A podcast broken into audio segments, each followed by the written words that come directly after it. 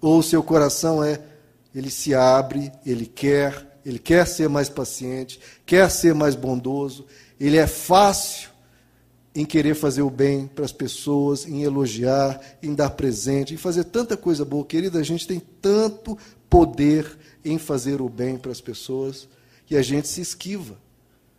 Tem aquele verso que diz: Não hesiteis em fazer o bem a quem de direito, estando em tuas mãos o poder de fazê-lo.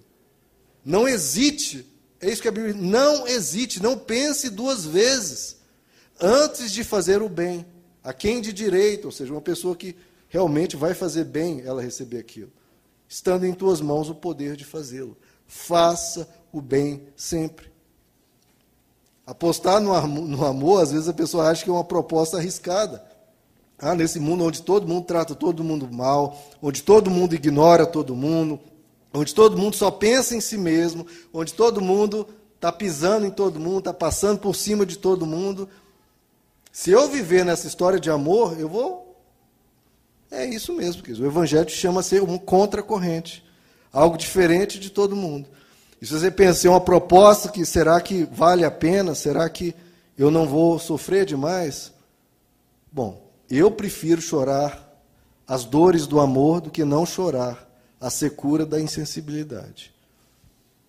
E mais, a gente precisa saber, queridos, que tudo que existe proveio do ser que é amor. Tudo que existe veio do amor. Tudo que existe está, tendo, está sendo sustentado e continua existindo por causa do amor. E tudo que existe irá para o amor eterno de Deus. O universo é regido pelo império do amor. O universo é regido pelo império do amor.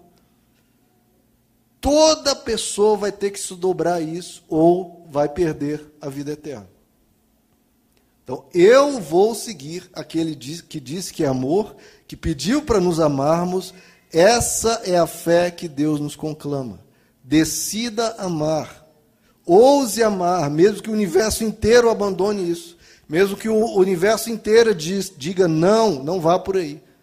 Tem alguém que é maior que o universo que disse para nós: ousem amar.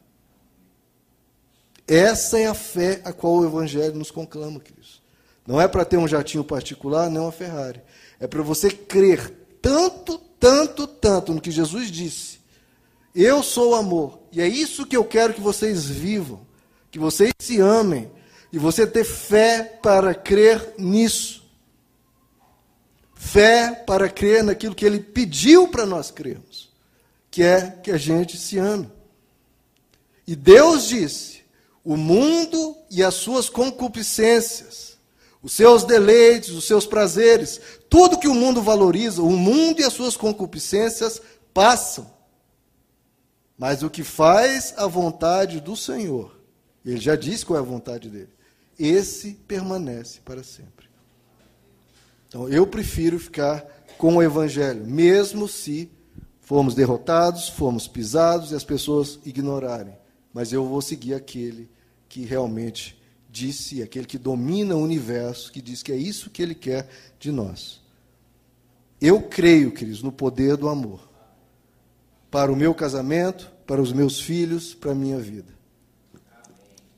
Para a minha alma, para o meu espírito. Eu sei que só vou ter vida se eu viver isso. Porque se Deus é amor e Deus é vida, a gente só vai ter vida quanto mais a gente se desprende das nossas preocupações e passe a cuidar do outro. É essa é a regra de ouro. Faça ao teu próximo o que você gostaria que fizessem por você. A gente precisa se libertar dessa prisão de vivermos centrados em nós mesmos e irmos olhar para o outro. É isso que Jesus sempre fez. Ele estava o tempo todo amando e até na cruz a preocupação dele era com os outros. Ele olhou para Maria, sofrendo horrores, e olhou: Maria, este é o teu filho, apontando para João. Porque Maria ia ficar sem o, o filho primogênito dela. Fala: Maria, olha, agora João vai cuidar de você. E João, agora Maria vai ser tua mãe. Ele olhando para os soldados romanos, olhando para os discípulos que o abandonaram, olhando para a ignorância das pessoas, dizendo crucificam. O que ele diz é: Pai, perdoa-lhes, porque não sabe o que fazem. Então Jesus amava o tempo todo. E o Evangelho diz que ele decidiu nos amar e nos amou até o fim. Mesmo morrendo da forma que ele morreu. Então, queridos, é isso o caminho que ele aponta para nós. Eu enfatizo isso, queridos, que esse é o Evangelho. É isso que Jesus diz que é o principal. Isso foi perguntado a ele e ele disse que é isso que ele queria. Então, outras práticas você precisa sempre encarar como coisas que não são tão importantes quanto. Esse é o principal, como Jesus diz. Então, qual que é o plano de Deus para a tua vida? Qual é a vontade de Deus para a sua vida? Ele falou que ele mais quer que a gente viva. Porque se nós nos amarmos, queridos, a nossa vida vai ser bem melhor. Nossas amizades vão ser melhor. Nosso trabalho vai ser um lugar mais pacífico.